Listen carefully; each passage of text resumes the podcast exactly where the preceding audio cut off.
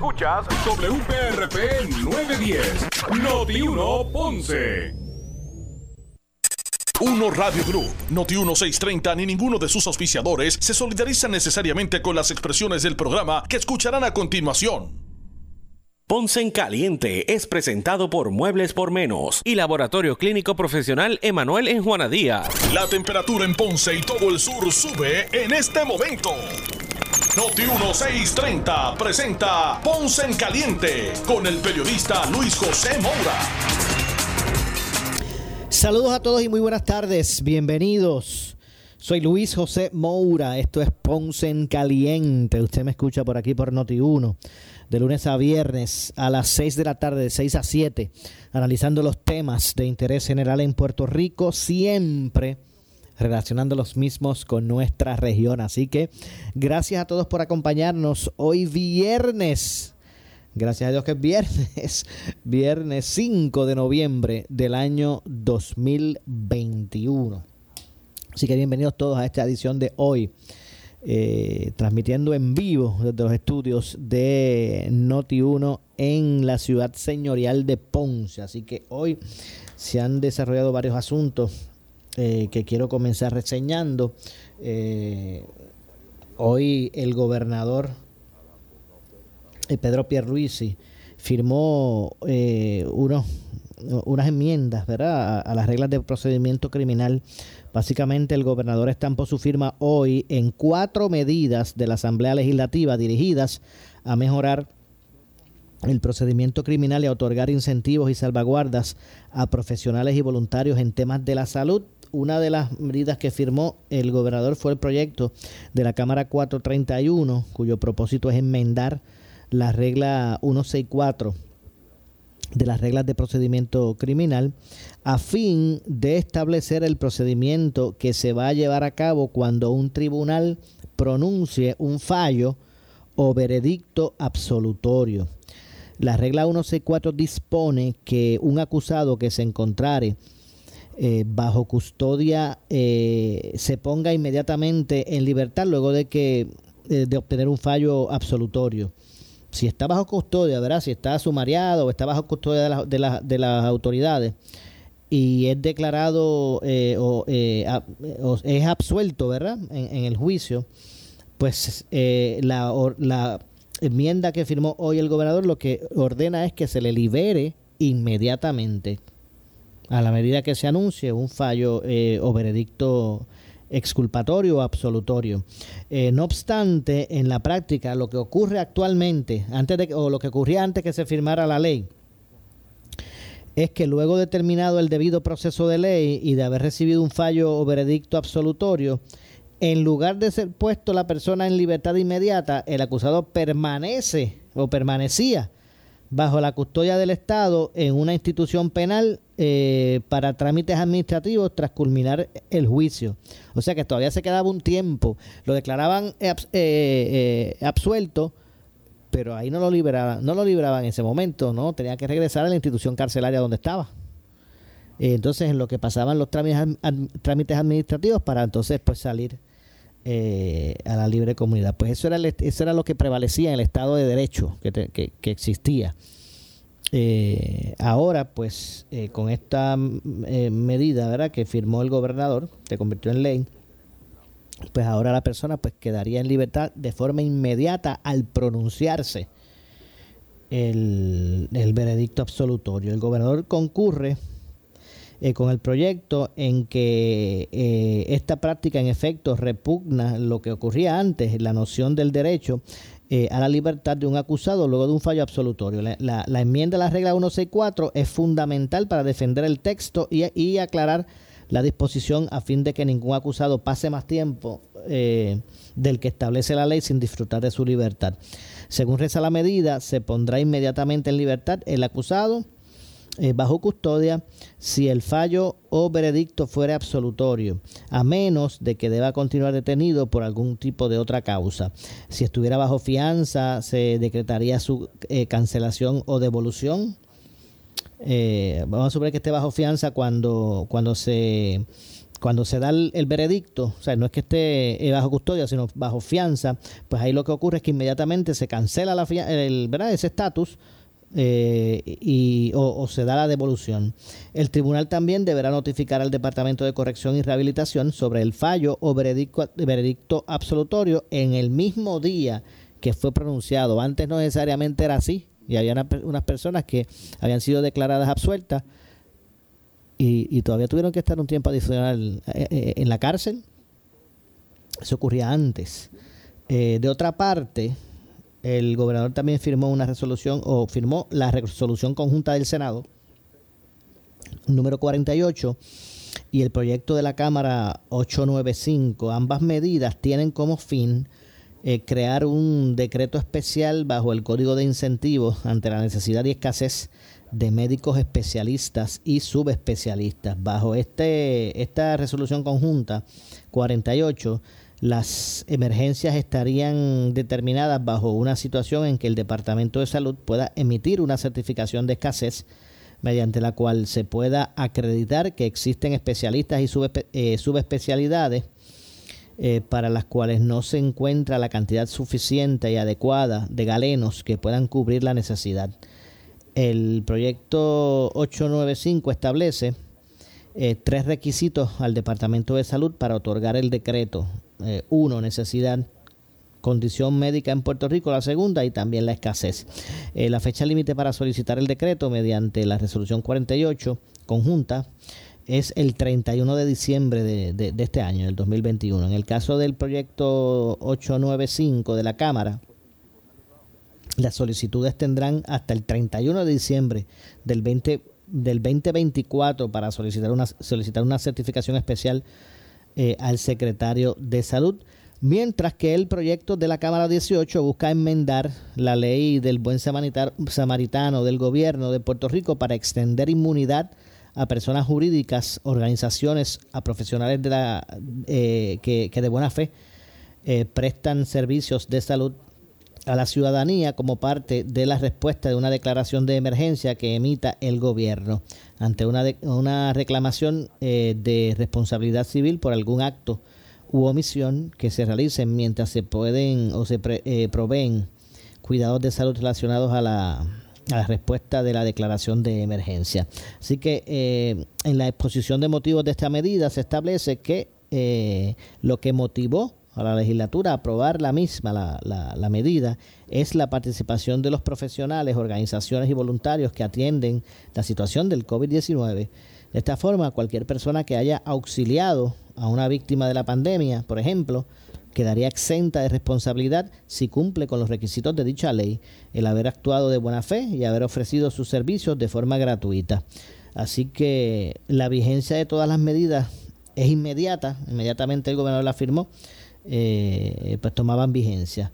En el caso del recurso de la, resolución conjunta, debo decir, la 48, la vigencia durará hasta el momento en que se otorgue el decreto de, eh, eh, de los decretos, ¿verdad? el decreto a los decretos, por decirlo así, o hasta el 31 de diciembre del 2021. Así que eso es lo que hay con relación a esas leyes. Eh, de hecho, y, hablando de, esto del COVID, hoy la gobernadora de Nueva York eh, estuvo en Puerto Rico eh, visitando unas facilidades de ser donde se estaban donde se están vacunando niños y es que la gobernadora de Nueva York visitó hoy junto al gobernador Pedro Pierluisi las facilidades de ser de Puerto Rico en San Juan para observar el proceso de, de vacunación de menores de 5 a 11 años. Eh, esta es la manera en que vamos a poder liberarlos de, estar utilizando mascarillas y otras restricciones que tienen. Quiero elogiar al gobernador con quien trabajé cuando estuve en el Congreso. Quiero felicitar la manera que ha trabajado para atender la pandemia. Puerto Rico tiene uno de los números más altos de efectividad, dijo la, gobernadora de Nueva York en una parte eh, con la prensa, y es que Puerto Rico se ha convertido o se convirtió en eh, el lugar en los Estados Unidos con, mayor porcentaje de vacunados entre sus ciudadanos. Y ahora, pues obviamente, eso va a aumentar mucho más, ahora que se que se convierte esa población de, niños de 5 a 11 años en hábil. Ahora pasaron a ser una población hábil para vacunarse. Estamos hablando de dos, 227 mil, alrededor de 227 mil niños que están en, están en esas edades. Entre 5 a 11 años en Puerto Rico hay eh, alcanza a 227 mil, alrededor de 227 mil los niños que, que la población de esa de esa categoría. Así que en ese sentido pues estuvo de visita aquí la, gobernadora de Nueva York en busca de observar procedimientos eh, para emular allá en la ciudad de los rascacielos en esto de la de la vacunación. Así que esa es la información que tenemos sobre esto. Eh, hay un asunto también, antes de entrar a, lo que propuso el presidente del Senado, un poquito más adelante vamos con eso. Antes, eh, bueno, siguen los casos que, que, que, impresionan, eh, pero desde un punto de vista negativo.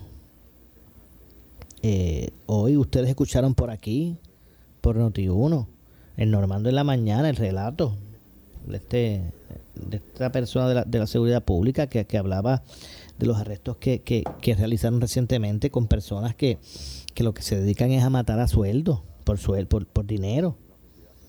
Y estos arrestos que han habido, y no tan solo eso, este caso de, del, del CEO de, de, la empresa Flan C2, ¿verdad? Ustedes han escuchado eso.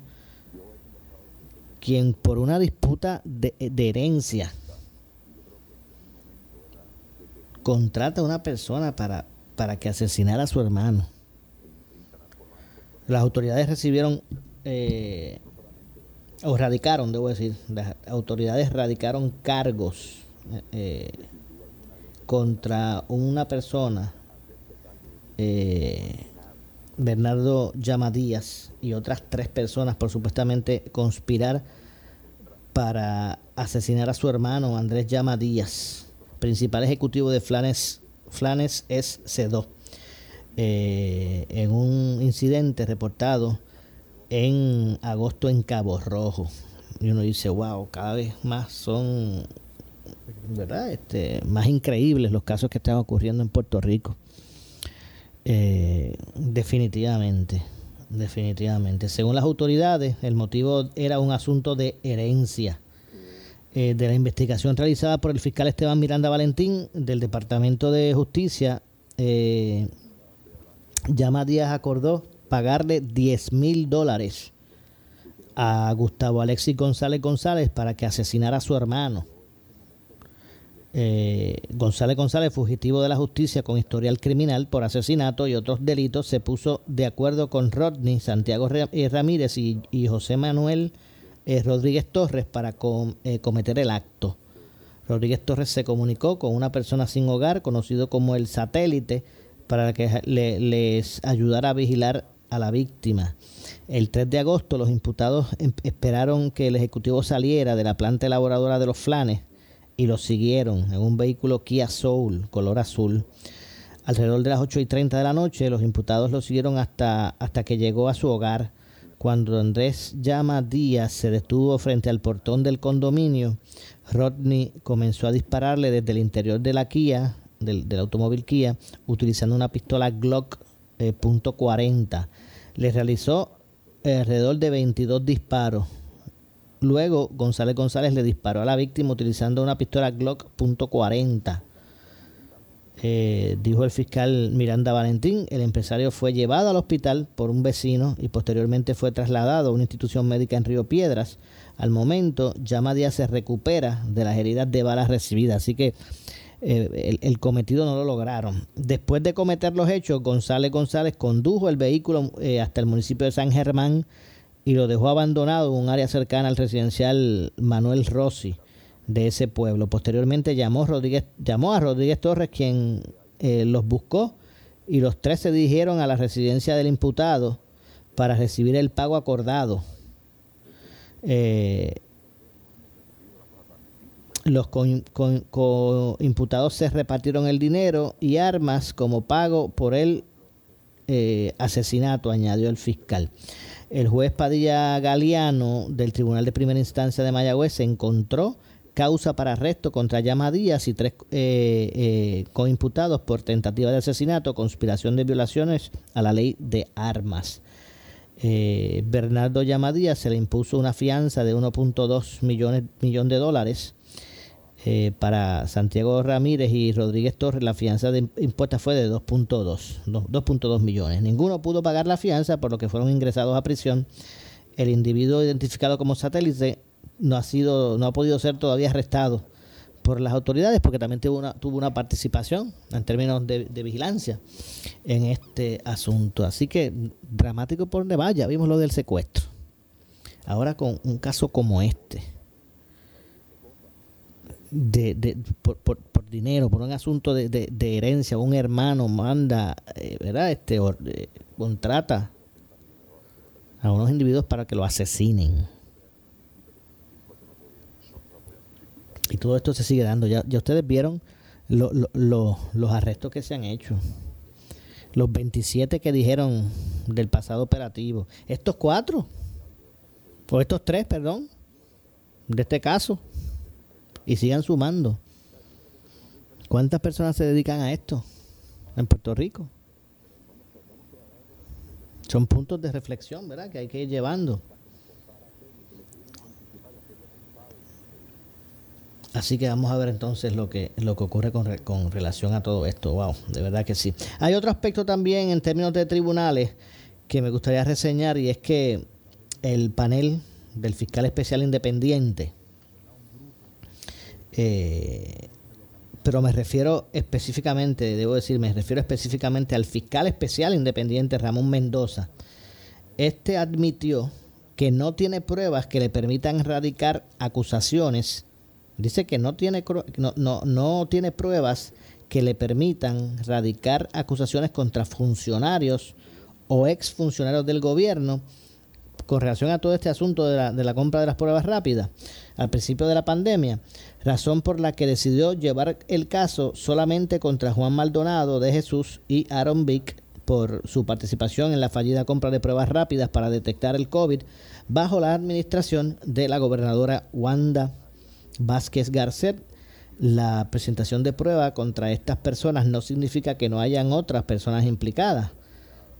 Eh, si no podemos, si no tenemos determinada prueba, no podemos especular, no podemos dar ningún otro paso. Así que en este momento, en ese momento, a la fecha que es hoy, especialmente estamos eh, aquí, eh, y el hecho es de que pueda haber otros implicados o que mañana se continúen iniciando nuevos procesos investigativos. Eso no es una excusa para que aquellos que han violado la ley y que en este momento estamos trayendo ante, ante el tribunal, pues eh, paguen por eso, dijo, el, dijo Mendoza a preguntas de, de los medios de comunicación. Pero vamos a ver si podemos escuchar precisamente las declaraciones del fiscal con relación a, a este tema. A ver si podemos pasar por aquí y escuchar eh, sus declaraciones antes de, ir a la pausa. Vamos a escuchar parte de lo que se expresó sobre ese tema. Nosotros no hemos indicado la presentación de prueba contra estas personas. No significa que no haya otras personas implicadas. Si no tenemos determinada prueba, no podemos especular, no podemos dar ningún otro paso. Así que en este momento, a la fecha que es hoy, específicamente, estamos parados aquí. Y el hecho de que pueda haber otros implicados o que mañana se continúen o inicien nuevos procesos investigativos, eso no es ninguna excusa para que aquellos que han violado la ley y que en este momento estamos trayendo ante el tribunal, pues paguen por eso. Bueno, el, fiscal especial independiente eh, insistió en que el hecho de, de no tener en este momento prueba para, para encauzar a, funcionarios o exfuncionarios del gobierno significa, esto no significa que hayan hecho una investigación débil. Las investigaciones deben ser serias y comprometidas con la verdad y con la prueba. Nosotros vamos a llegar a donde nos lleve la prueba, sostuvo. Eh, por su parte, la abogada de, Juan Maldonado, el que resultó acusado, Mayra López Murero, anticipó que va a apelar la determinación de la jueza de primera instancia por falta de jurisdicción del, del fiscal especial independiente. Vamos a escuchar lo que dijo eh, López Mulero sobre este particular. Escuchemos. Indudablemente, vamos a insistir en que eh, la oficina del FEI no tiene jurisdicción para encauzar a este ciudadano después de haber exonerado a todos los funcionarios públicos que eran los que tenían el control y la responsabilidad ministerial de velar por los trámites de adquisición de pruebas y que ellos fueron los que exigían cuáles eran los requisitos a las personas eh, privadas y después las certificaban. Entonces ahora resulta que lo que certificaron es constitutivo de delito. O sea, esto es una cosa absurda. Bueno, no obstante, el eh, fiscal especial independiente Mendoza insistió que el argumento de falta de jurisdicción es un refrito. La jueza Iraida Rodríguez Castro del Centro Judicial de San Juan encontró causa para arresto contra Juan Maldonado de Jesús por su participación en la campaña, eh, digo, en la compra, debo decir, la compra de pruebas rápidas de COVID-19 bajo la administración de la ex gobernadora eh, Wanda Vázquez, eh, contra el también exdirector de la Autoridad de Transporte Marítimo. se halló causa por los delitos de falsificación, falsificación ideológica, traspaso de documentos falsos, tentativa de fraude, intervención ilegal en los procesos gubernamentales por hechos no relacionados con ese puesto, eh, sino como representante legal de la empresa Apex eh, General Constructor. Eh, contra Maldonado de Jesús se le impuso una fianza de 250 mil dólares, mientras que el empresario Aaron Vick se le impuso una fianza en ausencia de 200 mil dólares y se ordenó su arresto. La vista preliminar será el 22 de noviembre y este viernes el exfuncionario será fichado en la oficina del panel sobre el fiscal especial independiente. Así que bueno, usted manténgase en sintonía siempre, en todo momento eh, de Notiuno para que usted pues no le pierda el, paso ¿verdad? A, esta información y que usted pues se entere en, al momento de, de lo que allí ocurra porque todavía va a continuar eh, todavía pues se va a continuar en, otras etapas de este caso eh, y seguirá siendo parte eh, del interés público. Bueno, tengo que hacer la pausa, regresamos de inmediato con más. Soy Luis José Moura. Este es tu contacto, esto, esto es Ponce en Caliente. Usted me escucha por aquí de lunes a viernes, por aquí por Noti1, en Ponce en Caliente, lunes a viernes de 6 a 7 eh, de la noche. Así que pausamos y regresamos. En breve le echamos más leña al fuego en Ponce en Caliente por Notiuno 910 mismo que planteo en otro tema con el Senado de Puerto Rico. Y esto tiene que ver con el tema de corrupción. Le están pidiendo a los senadores de esa comisión que no tomen en consideración, descalifiquen la mayoría de las declaraciones juradas, porque supuestamente estas declaraciones juradas habían caducado en la fecha, se tomaron posterior a la fecha que correspondía. ¿Quiénes votan a favor de esta petición? Los senadores del Partido Popular y sorpresivamente la senadora Joan Rodríguez Pérez. le quiero enviar un, mensajito a mi querido amigo José Luis Esto no huele bien. Esto el Partido Popular lo criticó hasta las últimas consecuencias cuando el PNP dirigía el Senado de Puerto Rico. Y si el Partido Popular va a venir a hacer lo mismo que criticó en el pasado. Esto es vergonzoso, señores. Esto es lo que hace perder la fe.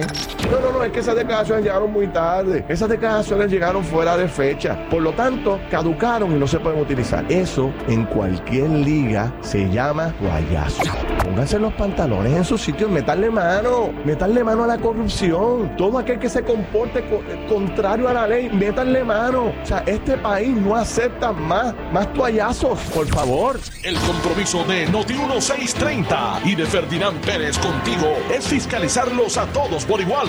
Somos Noti 1630, primera fiscalizando.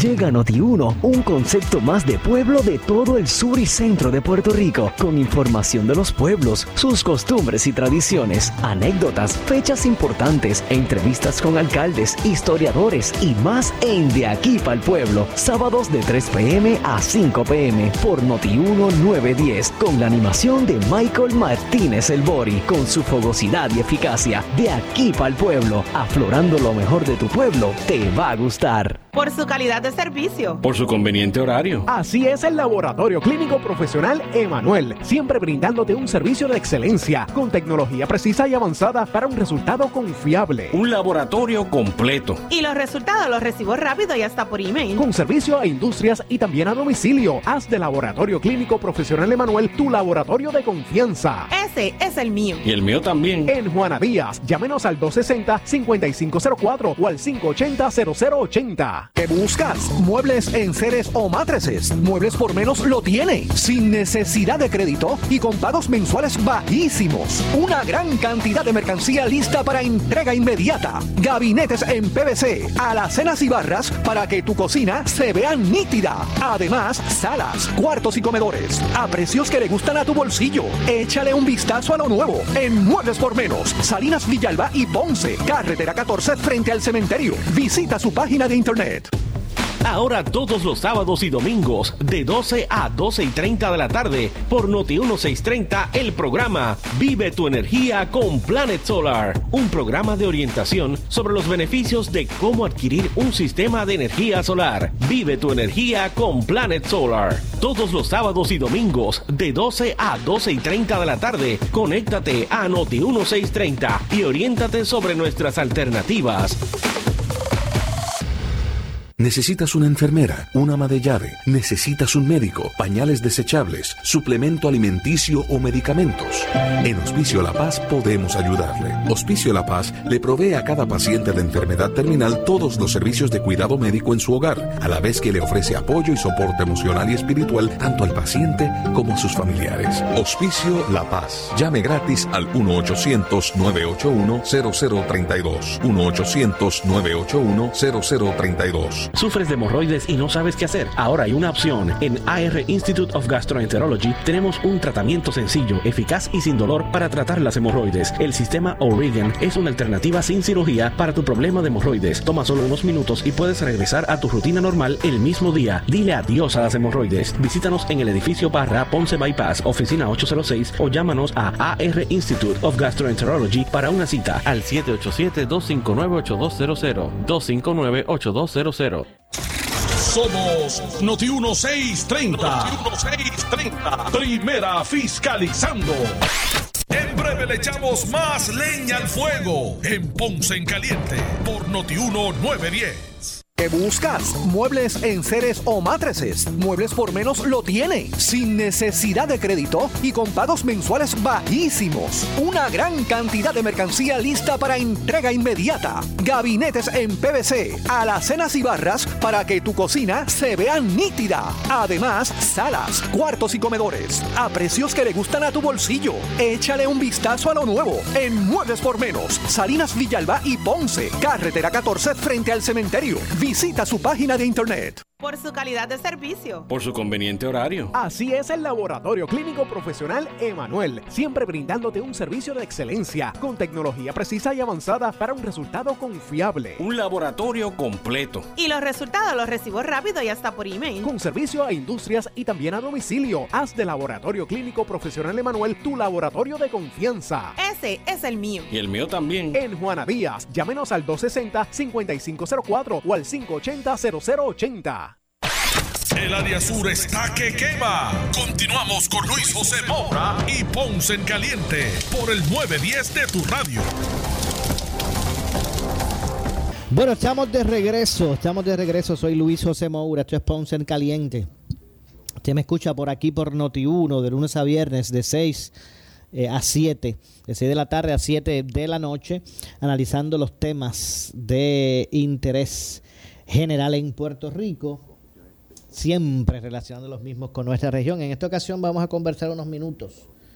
Tengo eh, comunicación eh, con el presidente de la organización magisterial EPA, Educadores Puertorriqueños en Acción. Me refiero a Domingo Madera, a quien de inmediato le damos la bienvenida. Saludos, profesor. Gracias por acompañarnos. Saludos, Maura. Es un gran placer estar contigo en la noche de hoy y todos tus escuchas. Claro que sí. ¿Cómo, cómo está? Eh, eh, ¿se, le sigue el, ¿Se le sigue el rastro lo que está ocurriendo con los maestros? ¿Le sigue el rastro lo que está ocurriendo con el plan de ajuste de deuda? Eh, ¿Qué le pareció esto, eh, este cambio de estatus a unos 1.800 eh, maestros que recientemente el gobernador firmó? Eh, deme un resumen ¿verdad? De, de, de, ese asunto.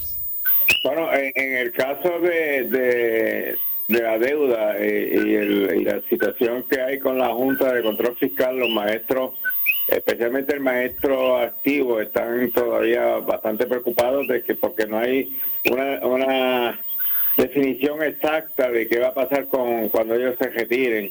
Si en realidad eh, se le va a aplicar de cero descuento a, las pensiones o si si eh, lo que propuso el COR del 8.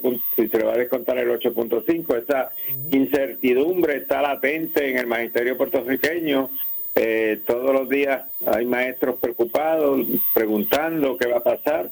Eh, yo siempre le digo pues que esperemos al próximo, eh, la próxima reunión que tendrá la jueza Swain a ver cuál va a ser finalmente la decisión que, ella tome, pero para mi entender, para mi entender, aun cuando ella decida de que hay que hacer un ajuste en, en los cómputos de las pensiones, yo creo que ese ese proceso eh, eh, va a tardar, eh, si es que hay que hacerlo, y, entiendo que la legislatura en Puerto Rico, eh, la gran mayoría de los legisladores no están de acuerdo en, enmendar la ley de retiro, y la ley hay que enmendarla, no es que porque la jueza diga hay que hacer este, este reajuste, se empiece sin enmendar la ley. Yo entiendo que la ley, las leyes hay que enmendarlas para, para eh, especialmente la ley de gestión, hay que enmendarla porque es un beneficio eh, marcado por ley.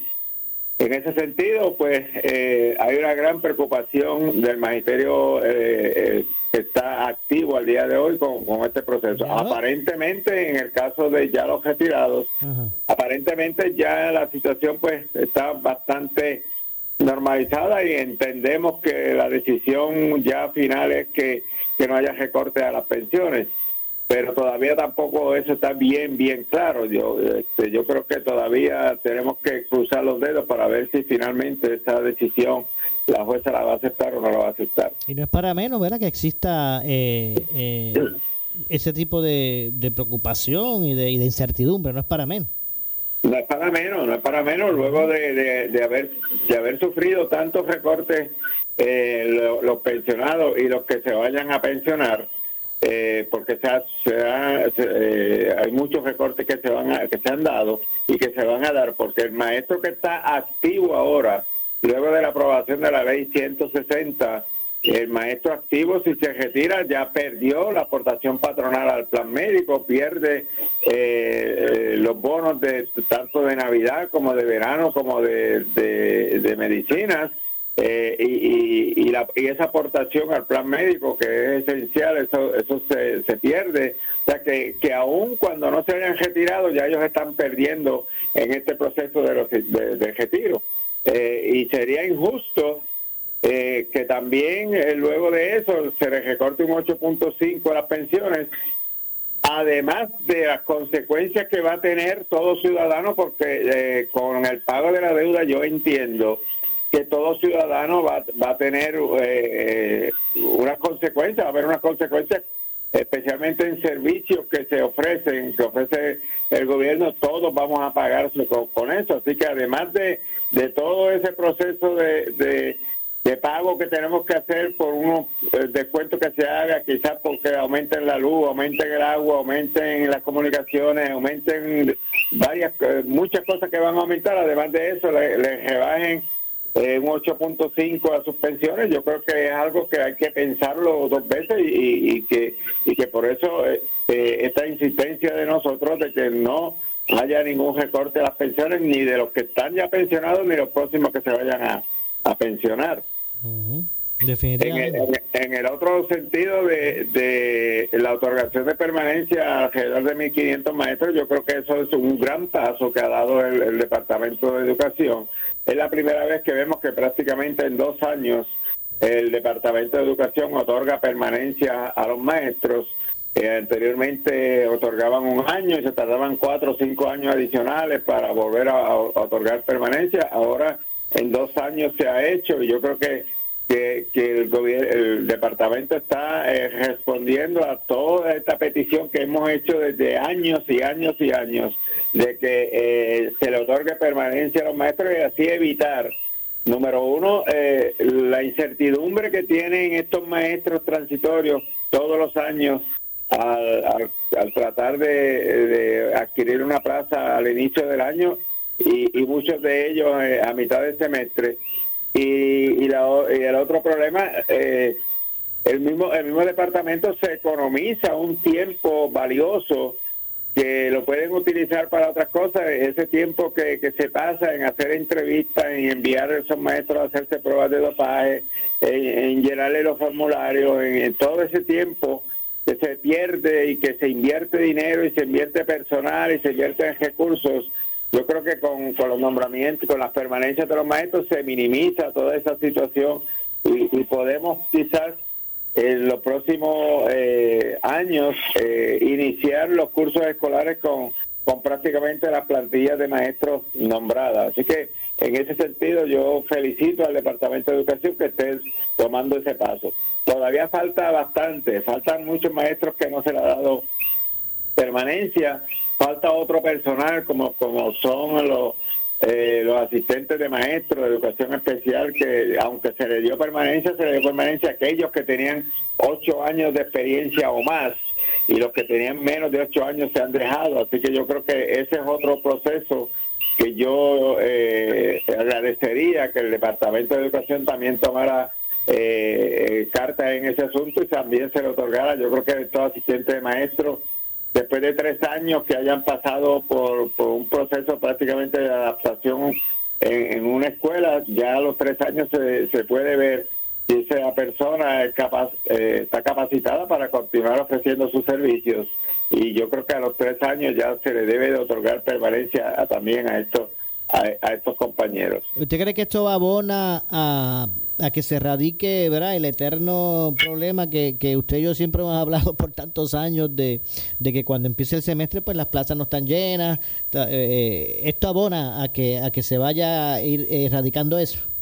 Yo, yo di- diría que sí, que esto minimizaría bastante esta situación que ocurre todos los años al inicio de- del mes de agosto y al inicio de enero también, donde, donde cientos de plazas de maestros y de otro personal estén vacantes y entonces comencemos los trabajos eh, y, y- y comencemos con, con estas plazas vacantes y el, y el sistema eh, teniendo problemas, especialmente los estudiantes que no tienen ese, ese personal nombrado. Así que eso eh, minimiza bastante esa, esa situación y por ese lado eh, felicito al secretario de Educación y a los integrantes del Departamento de Educación de que se ha dado ese paso. Eh, todavía falta y yo creo que todavía se pueden hacer unos esfuerzos mayores para que esto se minimice todo lo más posible y, y podamos tener eh, inicios de curso escolar que como tú, tú dijiste, eh, todos los años, yo creo que tú me has entrevistado a mí, yo creo que llevo más de 15 años entrevistándome y todos los años uno, una de las quejas grandes que tenemos que estar haciendo al inicio del- de agosto y al inicio de enero es la falta de maestros para atender porque muchas eh, eh, inician esos cursos inician con, con cientos y cientos de plazas sin nombrar. Yo espero que, que ahora ya para el próximo eh, semestre y el próximo año escolar ya eso se minimice lo más posible. Pero como, como te digo, todavía yo creo que hay unos esfuerzos adicionales que se pueden hacer para minimizarlo todavía mucho más. Oiga, eh, eh, profesor, yo creo que llegan a 20, ¿sabe? Yo creo que sí, que sí, que llegan, a, llegan a 20 y es posible que hasta pasen de 20 años de que hemos estado en esta lucha, en esta petición, año tras año y año tras año y año tras año y por fin estamos viendo la luz al final del túnel y Dios quiera que, que, que finalmente lleguemos a- a- al final, al final del túnel. Bueno, vamos a ver lo que ocurre con relación a todo eso. Y en términos ya eh, en el departamento, el profesor, en términos eh, eh académicos, ¿cómo están las cosas?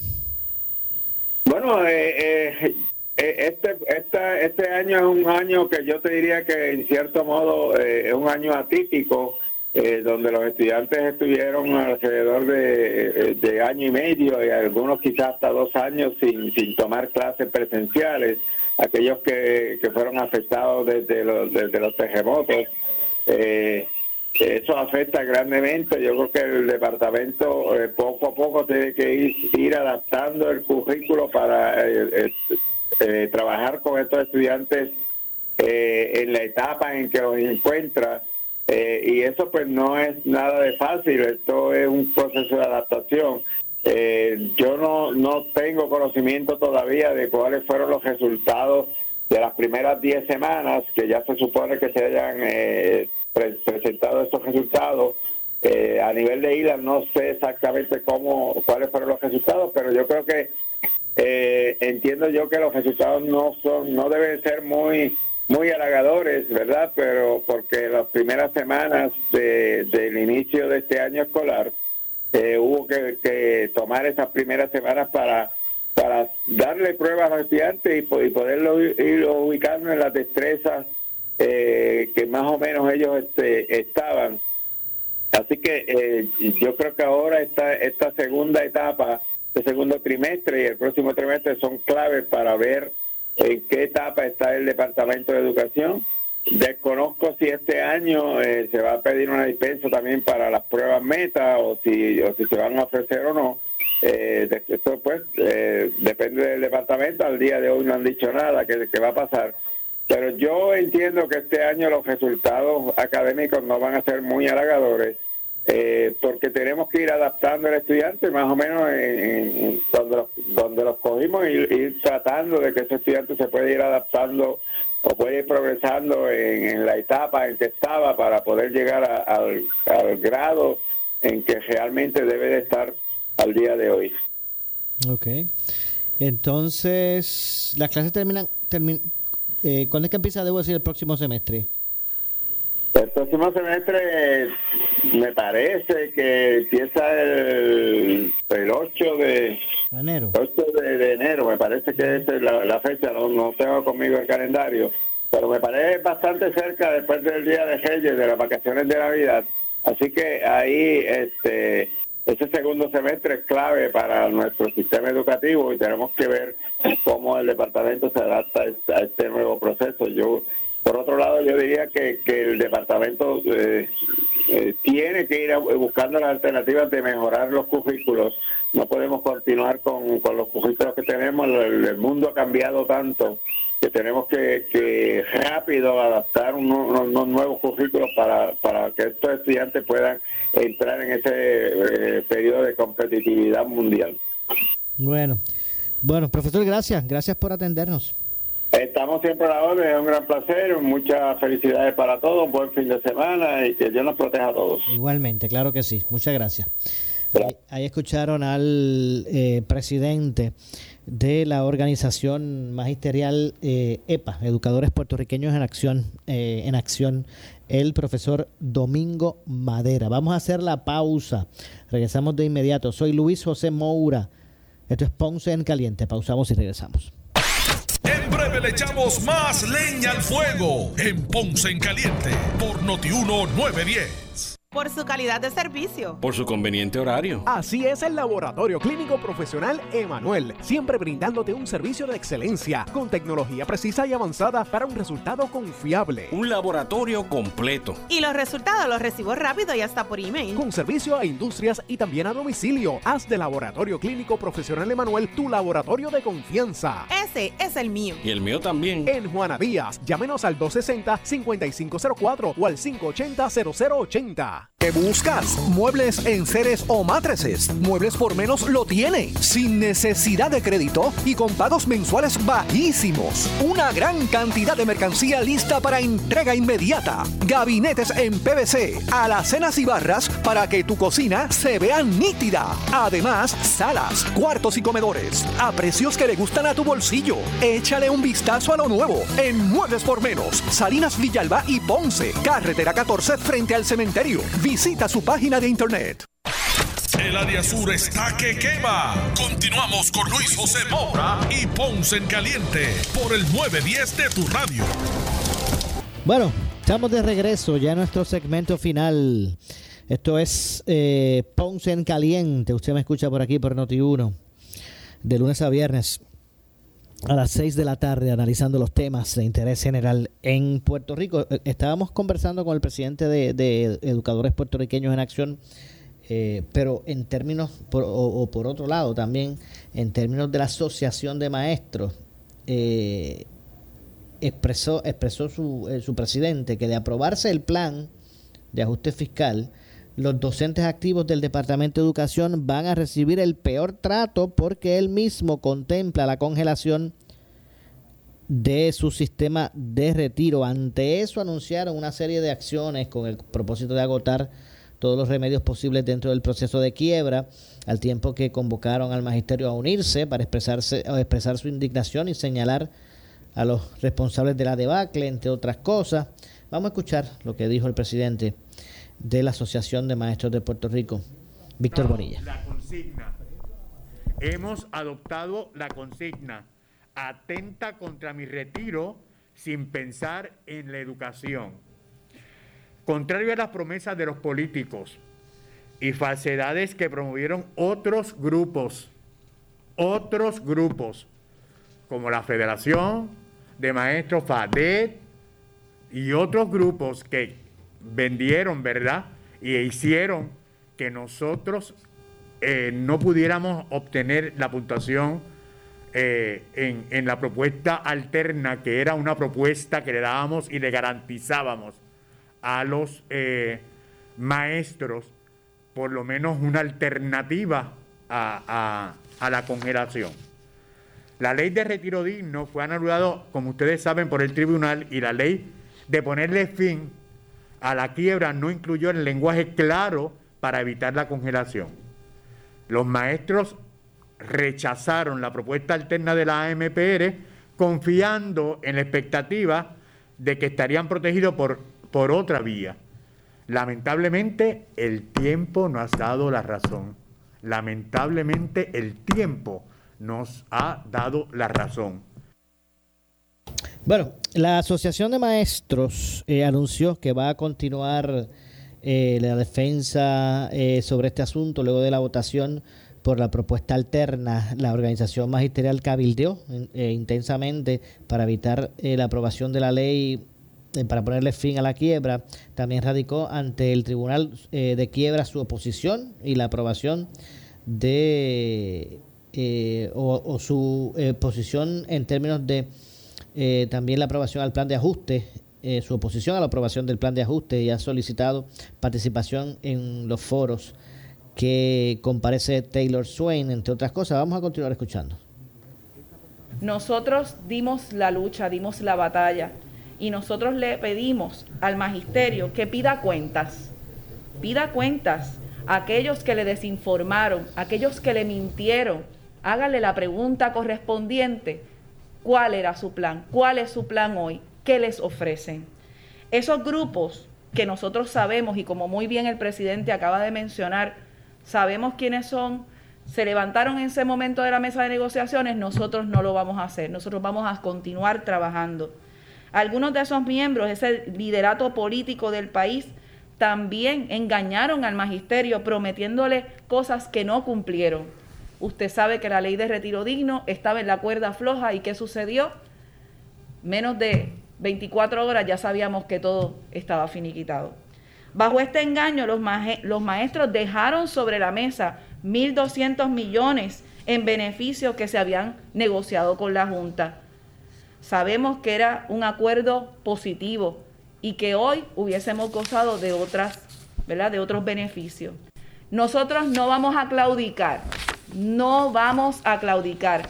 Esta institución en sus 110 años ha dado cátedra y vamos a seguirlo haciendo. Continuaremos presionando desde los medios posibles y legales para que el liderato político del país le devuelva al magisterio su retiro y que tengamos a su vez esos 1.200 millones en beneficios que los maestros dejaron sobre la mesa confiando en sus promesas.